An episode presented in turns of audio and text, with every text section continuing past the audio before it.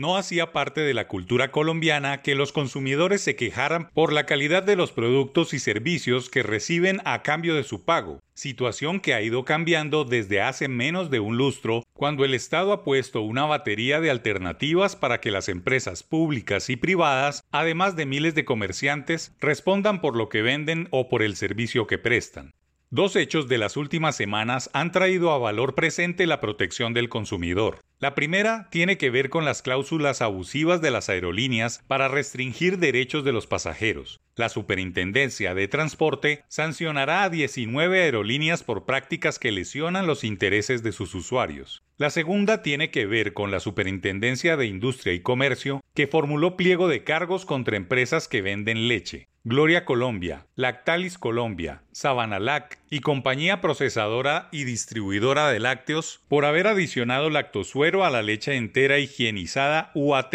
comercializada desde 2020. Lo concluye tras una investigación y pruebas del INVIMA que evidenciaron la presencia del lactosuero caseíno-macropétido CMP en algunas de las muestras analizadas en grandes cantidades en comparación con el valor promedio de 30 microgramos por mililitro utilizado como referencia para la leche cruda sin higienizar. Las dos acciones pueden enmarcarse en los alcances del Estatuto del Consumidor, que busca proteger a las personas cuando quedan insatisfechas frente a la adquisición de bienes y servicios. En principio, es la Superintendencia de Industria y Comercio la autoridad encargada de velar por los derechos de los consumidores y es la máxima entidad de control y vigilancia que vela por la calidad de los contenidos, derechos, novedades e impacto que tiene esta norma para actuar, de tal manera que se minimicen los riesgos para la salud y seguridad de las personas. Para las personas jurídicas y naturales que prestan un servicio o venden un producto, siempre será chocante que la autoridad de protección al cliente, usuario o consumidor actúe, que reaccione con vehemencia, recusaciones o amenazas, pero en un Estado de derecho como el colombiano, siempre habrá una segunda instancia que debe atender las versiones de las partes afectadas. Lo importante en los casos de las aerolíneas y lecheras es que son los consumidores quienes han presentado quejas, algunas veces los mismos competidores, y que el país debe tener claridad y calidad sobre el servicio aéreo que contrata y el lácteo que consume. Ahora bien, el Estatuto del Consumidor está enmarcado en los pilares comparativos de la OCDE, que protegen a las personas y velan por la calidad de lo que compran, y es un avance que debe ser protegido frente a los embates de las empresas cuestionadas. Hay instancias, recursos y alternativas jurídicas que defienden a los acusados de prácticas dañinas y pueden hacer uso también de esas herramientas. Lo que no se acepta es que los afectados ataquen a la institucionalidad, pues los funcionarios que están en esos cargos son transitorios, pero su gestión pública representa a una institución y protege a unas personas. Toda sociedad debe tener un marco jurídico a prueba de amenazas que busquen debilitar a los funcionarios que cumplen con un deber constitucional.